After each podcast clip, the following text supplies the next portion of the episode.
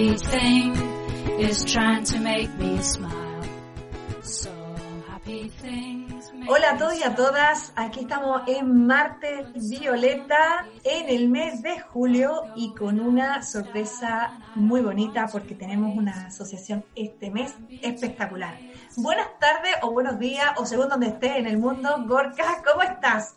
Bueno, buenas noches. Bueno, estoy, estoy en el mundo, estoy cerquita de tu mundo, pero, pero bueno, aquí, aquí estamos soportando estos calores sureños eh, de, de Andalucía, eh, refrescándonos también, como no, con sus, con sus playas. Y, y bueno, aquí estamos eh, disfrutando de la compañía de unas, unas mujeres impresionantes.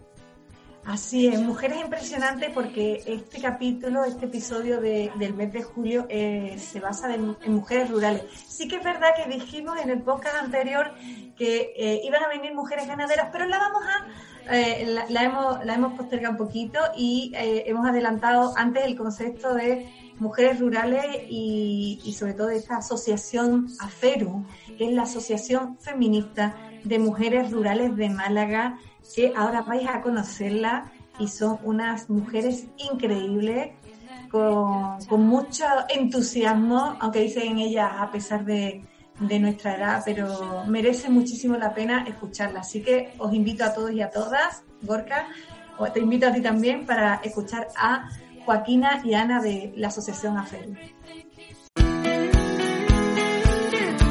Estás escuchando Martes Violeta, un podcast de la Concejalía de Igualdad y Educación del Ayuntamiento de Dos Hermanas. Buenas tardes a todos y a todas. Hoy tengo el placer, bueno, tenemos el placer porque siempre Gorka está ahí en los mandos. Tenemos el placer de estar con una de las asociaciones eh, que, de las que más cariño le tengo. Y, y lo digo de verdad, de corazón, porque una de las primeras mujeres que conocí cuando regresé de Chile a España, eh, mi amiga, porque es amiga, eh, a mi amiga Joaquina, y la asociación que hoy tenemos es AFERUM. Así que bienvenida, Joaquina, ¿cómo estás? Buenas tardes, pues encantada de, de verte, porque aunque hemos hablado por teléfono, pero ya hace mucho que no nos vemos. Encantada de, de poder estar este ratito con, contigo y compartir la experiencia que estamos Nosotros- viviendo. Eso, y nosotros, y nosotros, y nosotras, y eh, también con, con vosotras, porque también está, está Ana, que ahora también va, se va, va a intervenir, que también es compañera de Aferum. Y antes ya, como, como ya para ponernos en, en contexto y para que la gente sepa, porque en este martes Violeta siempre tenemos diferentes tipos de asociaciones y lo que hacemos es potenciar el asociacionismo. Entonces, cuéntanos, Joaquina, eh, ¿qué es Aferum? ¿Qué hace Aferum? Bueno, pues mira, la verdad que para nosotras Aferum casi es un sueño, es un sueño cumplido. Eh, Aferum son las siglas de la Asociación de Mujeres Feministas Rurales Malagueñas. Para nosotras era súper importante el visibilizar tanto a lo que es el feminismo como a la mujer rural. Y, ahí estamos. Mm, Fue un sueño que se crea en 2018 eh, porque llega un momento que aunque estás dentro de otras entidades que llevan, que son también hijas tuyas, pero llega un momento que tú tienes otra- otras aspiraciones y que también tenemos una edad y pensamos que el tiempo que nos quede, pues queremos también utilizarlo de otra forma más rentable. Eh, no sé, Eh, queremos Eso- ir eso a zancada. Eso, eso, eso de tener una edad, mm, a ver, eh, eh, es, la que experiencia. es la experiencia también, es experiencia y como las ganas de trabajar no, no nos, nos sobran, pues queremos aprovecharlo. Y, y por ahí, por eso surge, surge Aferum. Es que hay momentos que, que cierto tipo de proyectos, cierto tipo de, de ideas, pues no todo el mundo las entiende ni todo el mundo quiere realizarlas. Entonces, hay momentos que tienes que hacer ese cambio y la verdad que cada día estamos más contentas de haberlo hecho, cada día estamos eh, más satisfechas y cada día estamos con más ganas de trabajar y, de seguir este camino que, hemos elegido en ese momento.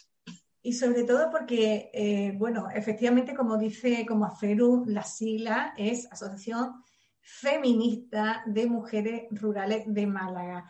Y eh, sí que es cierto que el tema del feminismo y en el ámbito rural es un temazo, ¿no, Joaquina? Pues sí, mira, eh, yo llevo aquí en la comarca, mmm, precisamente el día uno va a ser 22 años, y cuando yo llegué aquí mm, yo decía que eran feministas y me trataban como una loca.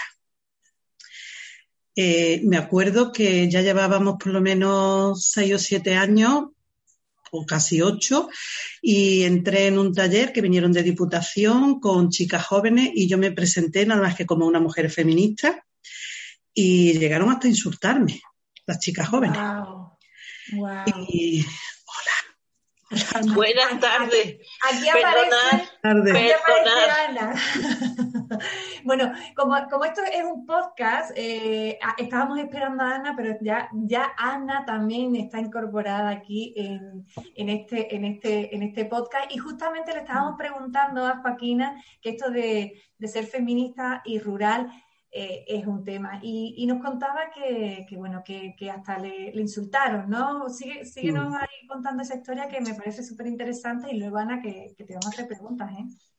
Sí, bueno, pues pasó eso que estábamos en un taller de chicas jóvenes, yo me presenté, nada más dije que yo era una mujer feminista y entonces pues ya digo que incluso hubo alguna que llegó a insultarme. Y en los talleres duraron dos o tres no eran en la misma semana, era un día a la semana, pero hubo tres talleres. Cuando estuvimos en el último taller, pues yo volví a decir lo mismo, que yo era una mujer feminista, y entonces le pregunté qué seguían pensando, qué pensaban de mí. Y la verdad que ya había cambiado, ya no, no tenía la misma forma de... E, ese rechazo es simplemente el desconocimiento y el miedo. Siempre se tiene miedo a lo desconocido. Cuando tú no conoces una cosa, pues lo ves como, como desconocido. Siempre nos han tratado, no han hablado nunca bien de, del feminismo. Pues entonces, si, si tú el conocimiento que tienes es lo que ha habido por norma general, pues siempre te, te encontrabas un rechazo gracias a Dios en estos años nuestra comarca sobre todo ha cambiado mucho y, y estamos súper orgullosas de, y nuestro feminismo desde luego es que lo llevamos por bandera donde vamos. Y además que la comarca que ella siempre comenta, eh, o sea, aunque eh, se llaman de Málaga, pero la comarca, sobre todo la, la comarca del Guadalhorce.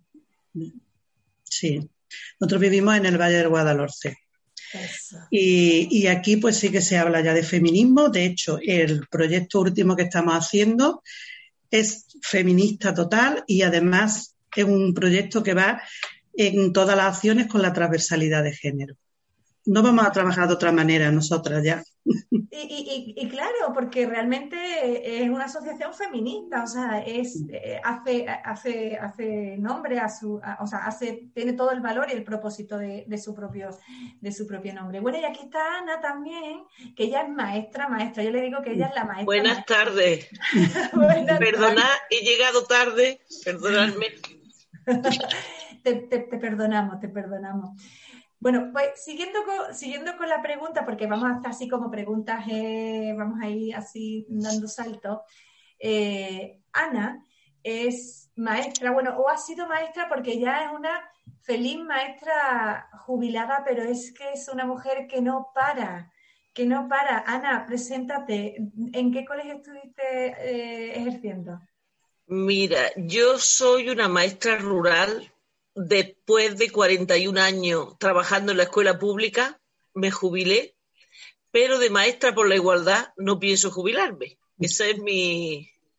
Yo he llevado mmm, mi familia, mi trabajo y mi militancia en las asociaciones de mujeres, puesto que yo creé en el 89 la Asociación de Mujeres Feministas, bueno, entonces no se llamaba feminista, la Asociación Amatista de Coin, ¿vale? Uh -huh, correcto. Entonces, con un grupo de mujeres en el pueblo, pues creamos la primera, es una de las primeras asociaciones que hay en toda Andalucía. La Asociación ah. Amatista es de las primeras que se crearon a nivel andaluz. Mira.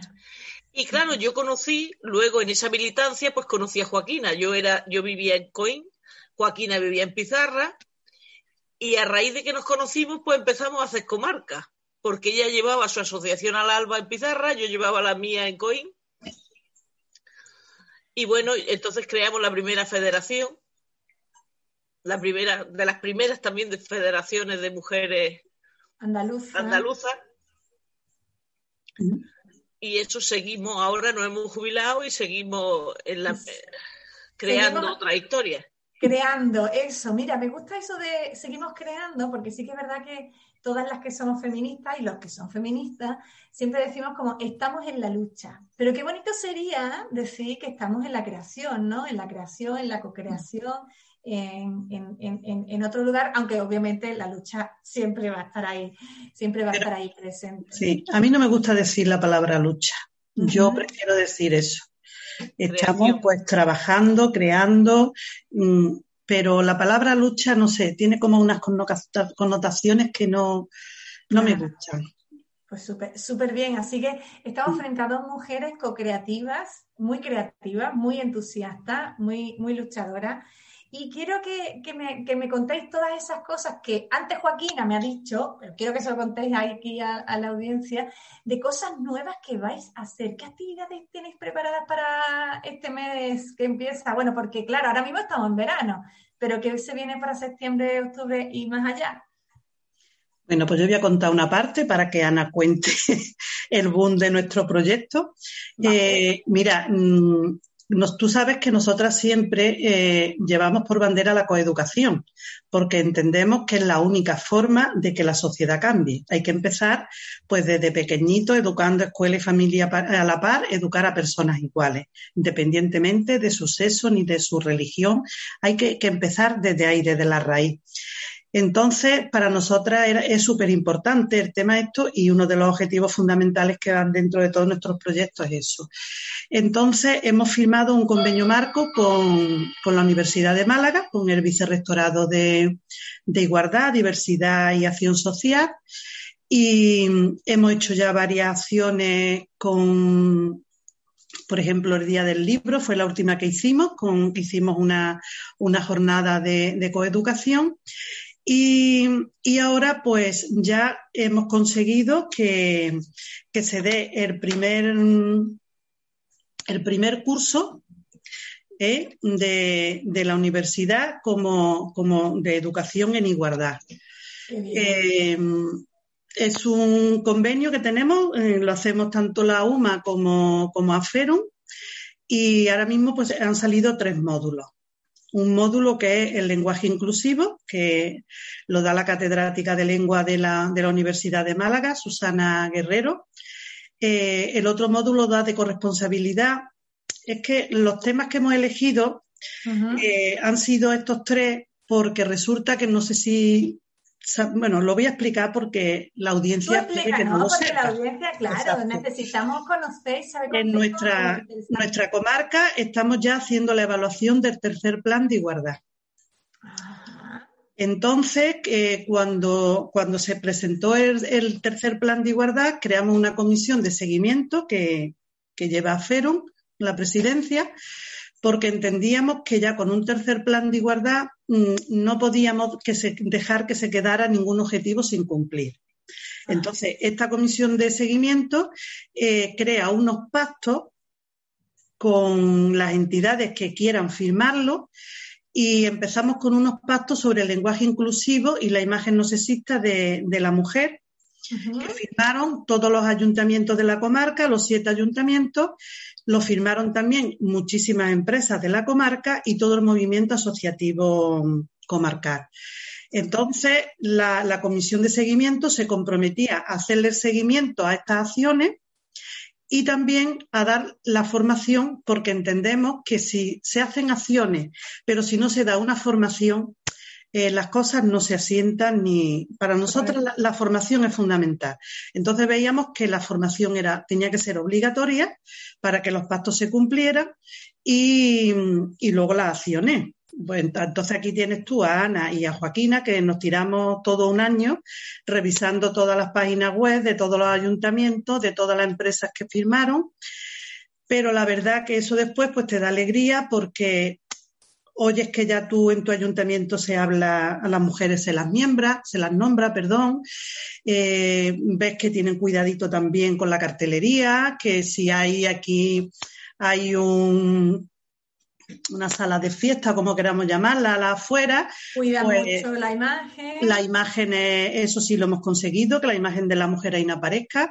Y en el momento que hay cualquier tipo de cartel que no la imagen de la mujer está utilizada de forma sexista, pues con una simple llamada al ayuntamiento eso está retirado. O sea que son logros que se van consiguiendo. Y ahora lo que estamos trabajando en los pactos son la corresponsabilidad. Por eso el segundo módulo que se da es de corresponsabilidad y conciliación. Lo da también Livia mm, García Farordi, que es también una doctora en sociología. Y luego el tercer módulo, que es el de mm, nociones básicas de igualdad, pues el que vamos a dar a cero. Entonces, la verdad que estamos muy contentas porque este tipo de formación no se, no se da en, de forma arreglada en, ningún sitio. Tiene crédito universitario, viene certificado ah, por la UMA. Y ha sido el primer paso, entonces súper contentas porque mm, este se va a dar en septiembre, pues ya estamos pensando a ver cuál es el, segundo que, vamos a hacer. Claro. Y luego también pues tenemos ya cerrando con la UMA que celebramos el Día de la Mujer Rural el 14 de, octubre. ¿El 14 o el 15 de octubre? El 14. El 15 por la mañana vamos a hacer un acto con la UMA también, que se va a un convenio global pero el 14 a Ferum con la Universidad de Málaga vamos a, celebrar el Día de la Mujer Rural, que vamos a homenajear a todas las maestras del medio rural por el trabajo que han realizado durante la pandemia. Anda que no, eso. Bueno, ahí Ana le toca su, su fibra sensible de maestra. Bueno, que sepáis que Gorka también es maestro. Estupendo, y del gremio. Eso es también eh, el maestro. Aquí estamos, estamos rodeados de, de, grandes, de grandes maestros. Bueno, y, y, ahora ya que sabemos esto de esta premiación de, a, a, las maestras y a los maestros del mundo rural, Ana, tú siendo maestra del mundo rural, ¿cómo es el maestro del mundo rural? ¿O la maestra? micro, Ana.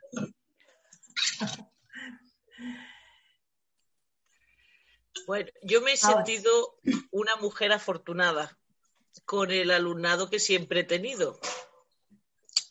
Yo empecé en una escuela rural en Granada, en una unitaria, en un pueblo que no era un pueblo, era un anejo de Loja que se llamaba Cuesta Blanca.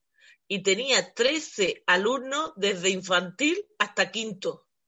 En ese colegio yo era la directora, la maestra, la conserje, todo. Pero bueno, era la juventud y el impulso. Luego ya me vine a Coín. Y ahí he estado 21 años, no 31 años en el Lope de Vega, cuatro he sido directora del 92 al 96 y luego los cinco últimos años me cambié al Carazoni. Ajá. Y cuatro años que estuve también en Loja. Eso antes de irme a la escuela rural. En fin, mm, tiene muchas ventajas ser maestra rural, pero también tiene inconvenientes. Es decir, la mentalidad de pueblo también es mucho más cerrada a la hora de temas igualitarios. Es decir, eso es más duro quizás en un pueblo. Pero bueno, poco a poco vamos rompiendo, vallas, obstáculos. muros de contención. Sí, sí. vallas. Sí. pero bueno, se van dando pasitos. Y Ana, fíjate que, eh, bueno, aunque la audiencia no lo ve, pero yo estoy mirando así a tu fondo, porque yo sí te estoy viendo desde aquí, y veo el ecofeminismo de Alicia Pueblo. ya que estamos en el mundo rural, ya que estamos en este, en este mes, en este mes tan, tan de verano, eh, eh, porque esto lo, lo, escuchamos en julio, ¿qué es para ti el ecofeminismo? Bueno, el ecofeminismo es que es muy amplio, pero mm, en lo que más me toca a mí, es decir, es una vuelta, como si dijéramos, a la naturaleza a cuidar del medio ambiente, que es el que nos cuida a nosotros también. Y es una mirada al mundo desde los ojos de las mujeres, pienso yo. las mujeres hemos sido las cuidadoras por antonomasia y seguimos siéndolo. Y el ecofeminismo quiere volver al cuidado de la tierra y de los recursos naturales, y eso es muy propio de las mujeres. Es decir, eso en alguna manera también tienen que aprender los hombres de ese cuidado.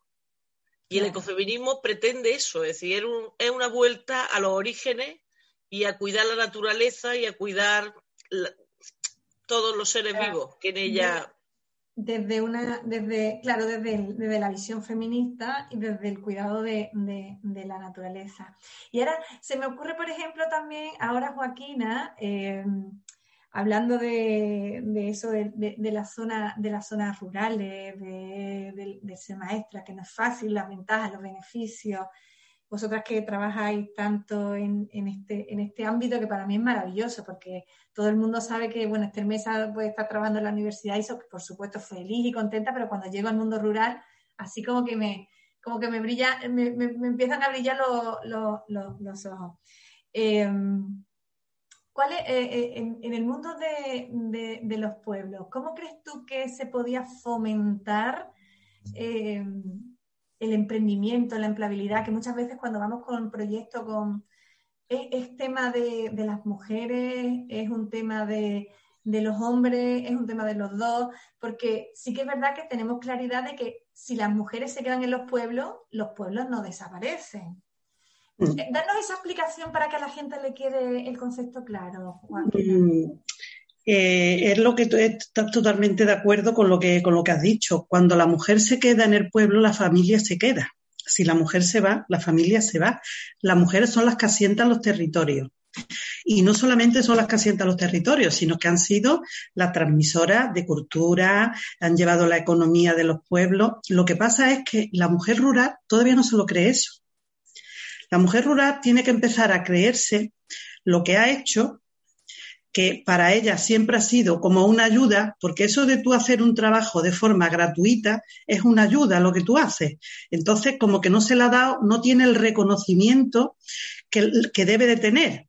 Y sobre todo la mujer rural, que por su situación, por el medio, que es un medio mucho más masculinizado, siempre, siempre, siempre lo ha tenido mucho más difícil que, que otra. El feminismo en el medio rural es muchísimo más doloroso que, que, en, el, en, el, mundo urbano.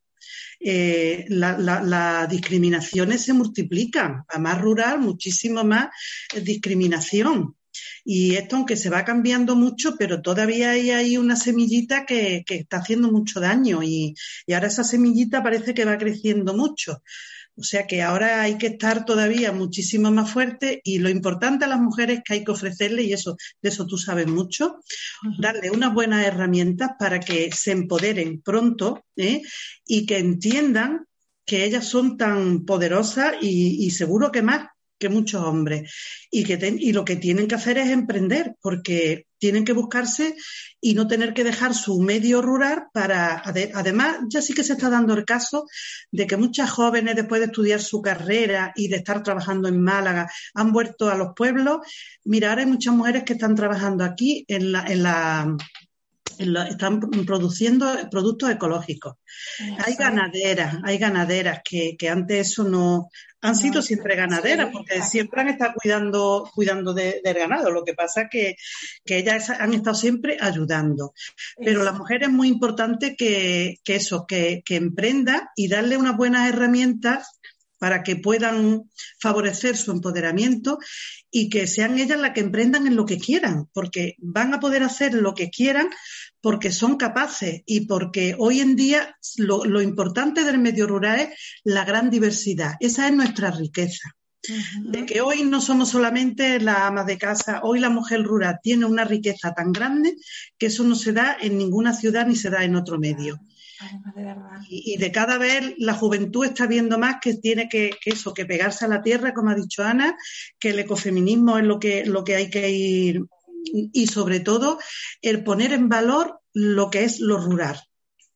Ese concepto de catetismo que tanto daño ha hecho al medio rural y sobre todo a, las mujeres, ¿eh?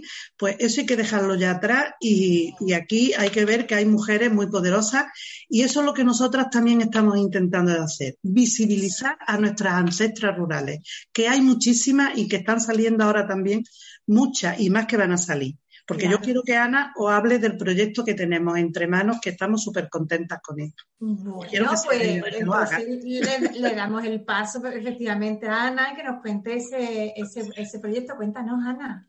Bueno, tenemos un proyecto entre manos que todavía no está aprobado. Entonces, hablar de un proyecto que no está aprobado bueno, solamente por encima. Danos, algunas pistas. Eso, solamente por encima. Queremos visibilizar a las mujeres rurales referentes de nuestra comarca, ¿vale?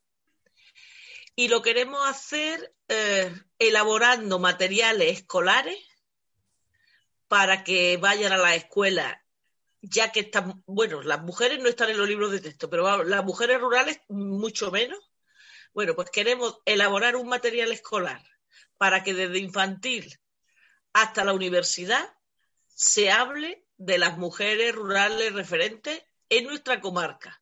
¿Vale? Aparte de ese material escolar, queremos elaborar unos mm, materiales escritos y unos vídeos. ¿Vale? Y luego queremos hacer unas rutas. Primero empezaremos con los escolares de la comarca y luego lo abriremos a cualquiera que quiera venir de otra comarca a conocer nuestra comarca por medio de los ojos de las mujeres. Eso es así en grandes rasgos. En grandes rasgos no, está mal, ¿eh? y el objetivo es ir ampliando las comarcas, es decir, que esto se, como si fuera una célula, vaya creciendo claro. Y si no aprueban este año el proyecto, pues el año que viene que se incorpore Sierra de las Nieves, al siguiente año la comarca nororiental de Málaga, el siguiente año salgamos a la provincia de Córdoba y con la misma metodología de trabajo visibilicemos a muchas mujeres rurales que lleguen a su escuela y que pasen a la sociedad. Genial, bueno, me parece, me parece un, programa, piloto muy, muy potente y, muy bonito, sobre todo muy, muy, muy bonito. Cuando decías herramientas de trabajo en el ámbito escolar, me, me, acordaba mucho de mis cartas, ¿no? De las cartas que, claro, que, llegan, que llegan con tanta energía y le pueden dar esa, esa, y si además eh, dentro de ese puedes meterle como la gamificación, ¿no? Como el juego, porque sí que es verdad que jugando se aprende muchísimo. Bueno, y vosotros sabéis, ¿no? Que los Para eso tenemos previsto hacer una app precisamente con cada una de las mujeres y que sea mediante siete juegos que dominen y conozcan a esa mujer jugando. Es decir, todo eso está ahora mismo esperando que se apruebe. En, proceso, en proceso de... Pero bueno, crucemos los dedos, todos, todos los que hayan escuchado y todas las que estén escuchando este podcast que crucen los dedos y que, y que se la den, porque la verdad que hay, un, hay a, veces hay recursos y hay, y, y, hay, muchas ideas y llevarlas a cabo no es fácil porque la gente piensa que cuando llegamos a los colegios, cuando llegamos a las asociaciones, es como esto, venga ya, se hizo tan normal. Eso hay un proceso y una investigación detrás y un, una parte administrativa también muy grande. Bueno, yo antes de que, porque aquí podemos estar aquí como horas y horas y horas, eh, nosotras, bueno, yo desde, desde Termesa Liderazgo Femenino y también desde, bueno, muchísimas entidades que, que apoyan, estoy lanzando la campaña Sororidad Rural, que yo sé que la habéis visto por ahí, porque me habéis dado algún like, y como mujeres que estamos ahí, somos muy sororas, porque aquí las tres, bueno, las tres y aquí Gorka, pero eh, eh, somos muy sororos y muy sororas. me gusta escucharos qué es para vosotros la sororidad rural, porque eh, dentro del vídeo en el que estuvimos haciendo con el municipio de Alanís, que se han portado increíbles, eh, cada una tenía una visión de sororidad, de sororidad por un lado y ya era sororidad rural. Entonces, Joaquina y Ana, ¿qué es para vosotras la sororidad rural? Para mí la palabra sororidad es una de las más bonitas que, conozco y me encantaría que se aplicara Eh, la sororidad para mí es el respetar, respetarnos todas una a la otra, apoyarnos. Eh, siempre, mm, sobre todo para mí la verdad que es el respeto. El respeto, el cariño y la unión entre todas las mujeres. Cada una con nuestros objetivos, con nuestros fines, pero que eso nunca nos impida que, que haya ahí una ruptura de nosotras. Apoyarnos siempre la una a la otra. Qué maravilla, qué maravilla. Y Ana, para ti. Bueno, para mí la sororidad es una hermandad, viene a ser lo que está diciendo Joaquina. Mm, para que eso llegue a buen puerto, tenemos que recibir formación en ese sentido. Porque el patriarcado ha hecho un trabajo muy fino en contra de la sororidad. No nos queda otra que formarnos para darnos cuenta de que tenemos que apoyarnos y tenemos que querernos y tenemos que respetarnos.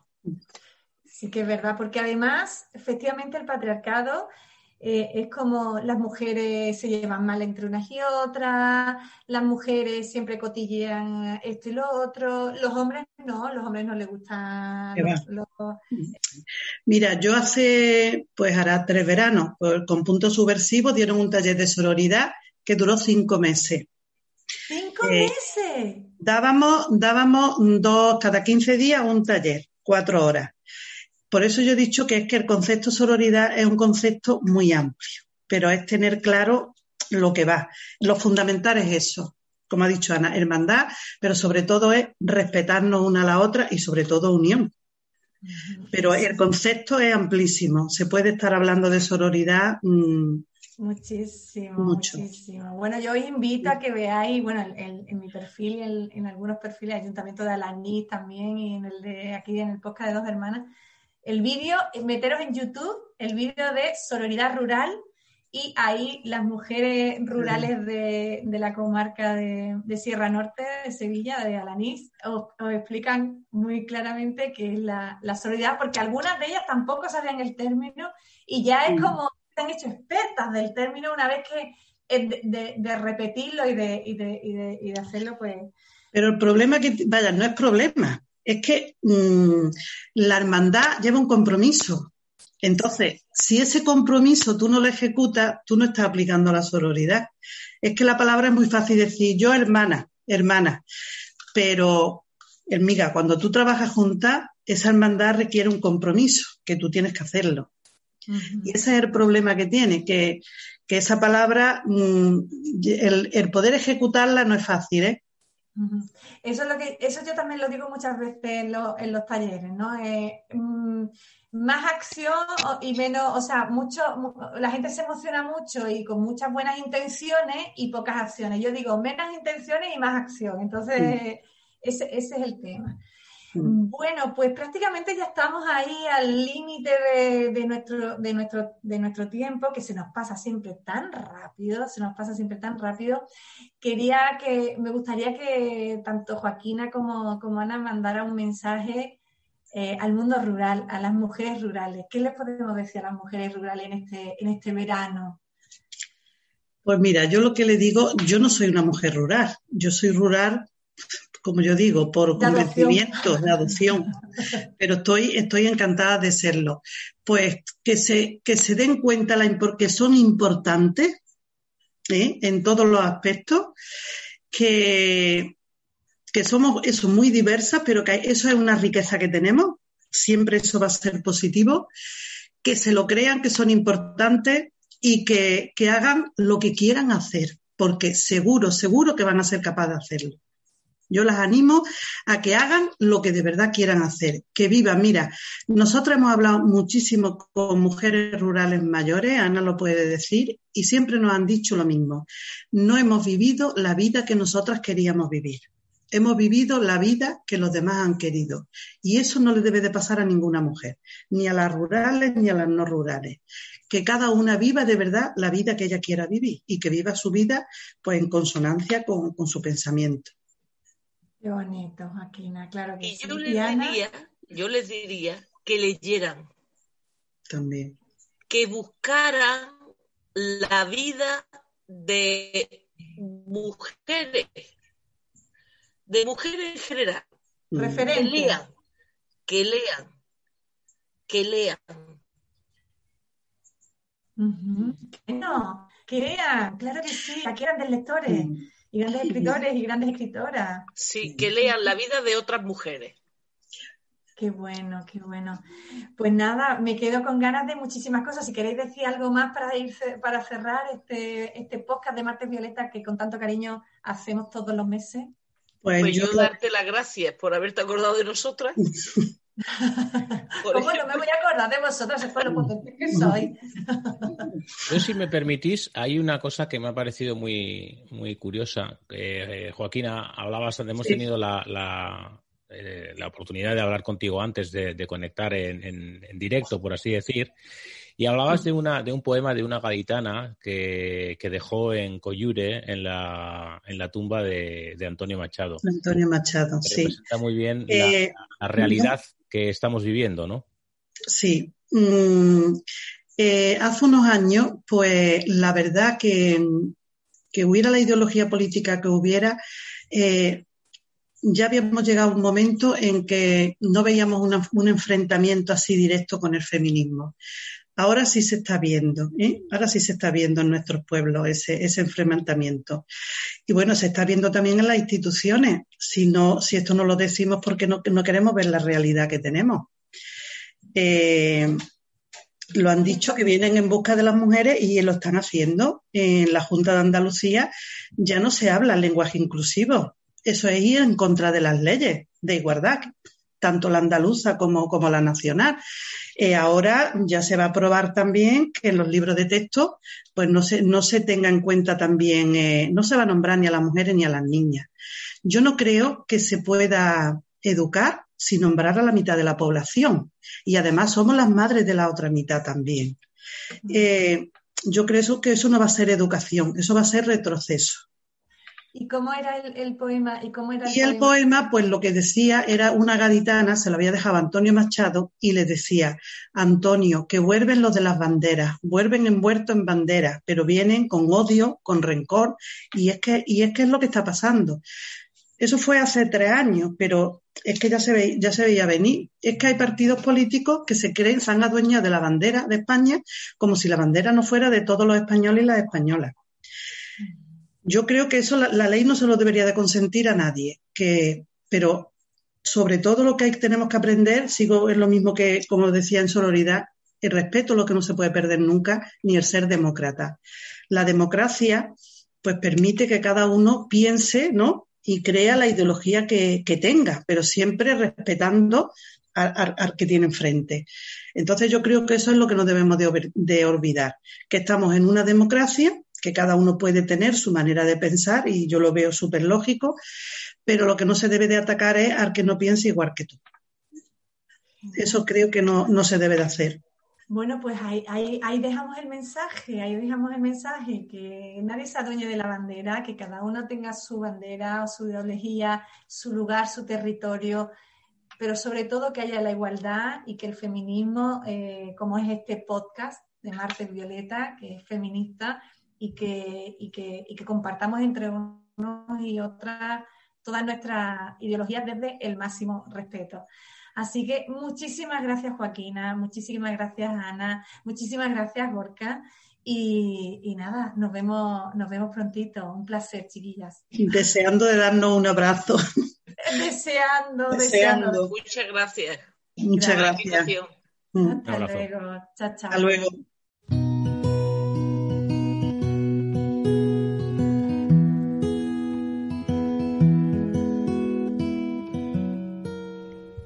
Bienvenidas, bienvenidos.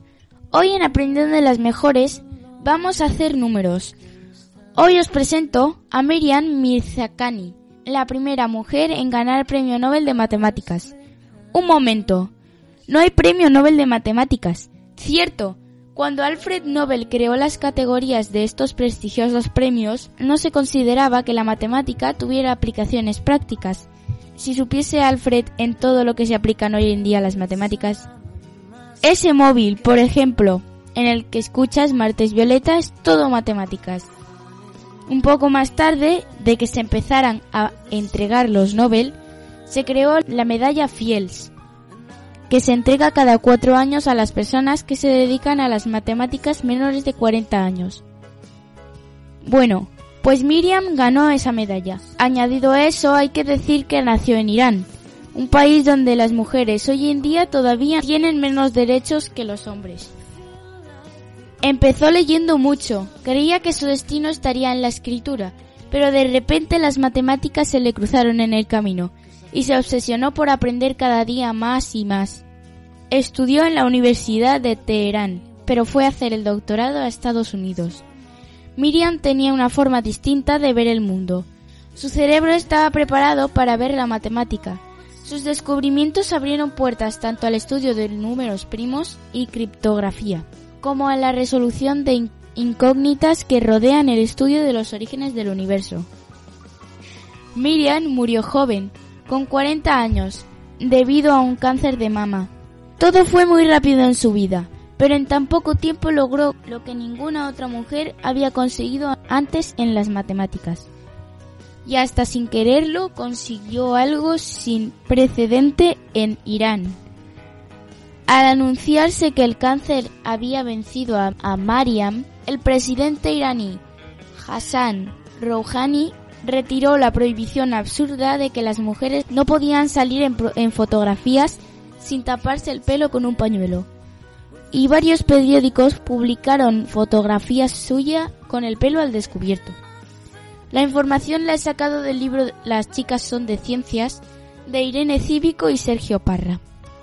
Bueno, espero que estéis pasando un buen verano.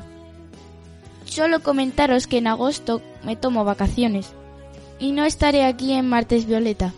Eso sí, tendréis una interesante entrevista con unas chilenas muy interesantes. A seguir bien.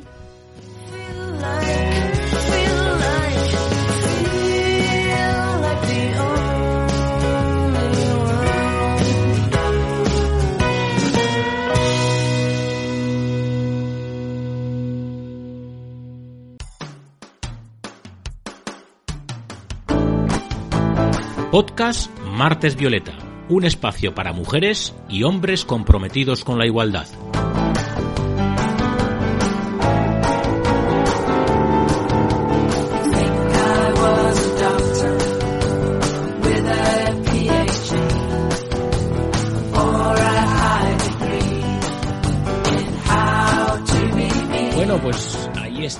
Candela con su matemática con la primera mujer en conseguir esa medalla Fields, eh, que es el, equivalente al premio Nobel de, matemáticas, porque como nos ha, bien, nos ha dicho ella, la categoría de matemáticas no está en, en, el Nobel. Y hemos, hemos estado con Joaquina y con Ana, fantástico como siempre este, este episodio lleno de frescura y lleno de, de, esta, de estas sensaciones que necesitamos para, para estos julios en los que vivimos.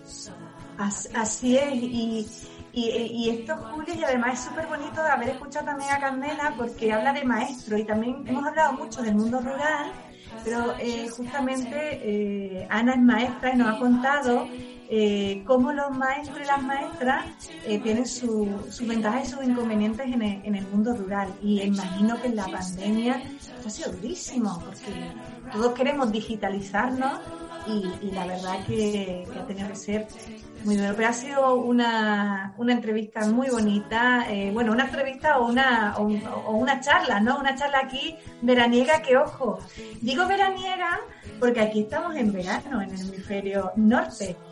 Pero os insto para la próxima podcast, que va a ser el, mes de agosto, donde nos vamos a ir al invierno. Gorka, ¿sabes dónde nos vamos? Bueno, no me lo digas, no me lo digas. ¿Chile? sí, es fácil, ¿eh? Efectivamente, nos vamos a Chile, en agosto nos vamos a Chile. Bueno, ojalá nos fuéramos a Chile de verdad, ¿no? bueno, sería, sería, fantástico conocer ese país tan alargado. Sí, tan alargado y tan maravilloso. Y en agosto vamos a tener a mis mujeres patagonas, que todo el mundo sabe que es algo para mí, bueno, desde que las conocí hace tantísimos años ya, han sido, bueno, eh, trabajamos, trabajar con ellas ha sido un placer, un, desafío, un reto, pero verlas cómo han ido evolucionando. Pero en fin, no voy a hablar más, ya lo hablaremos nosotros en agosto. Así que eh, encantada de, que siga la gente y la audiencia escuchando que no nos íbamos en verano, íbamos a seguir permanentemente aquí con los martes violeta y eh, bueno, y a disfrutar del verano, ¿no?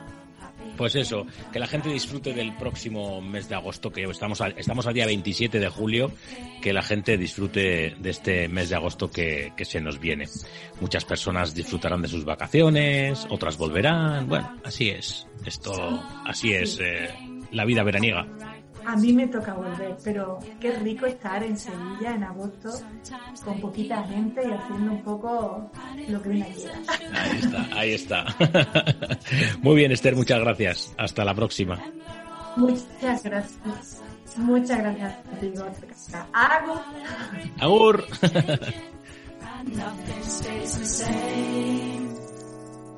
So happy things come round again. So happy things come round again. So happy things come round again. So happy things come round again. So happy things come round again. So happy things come round again. So happy things come round.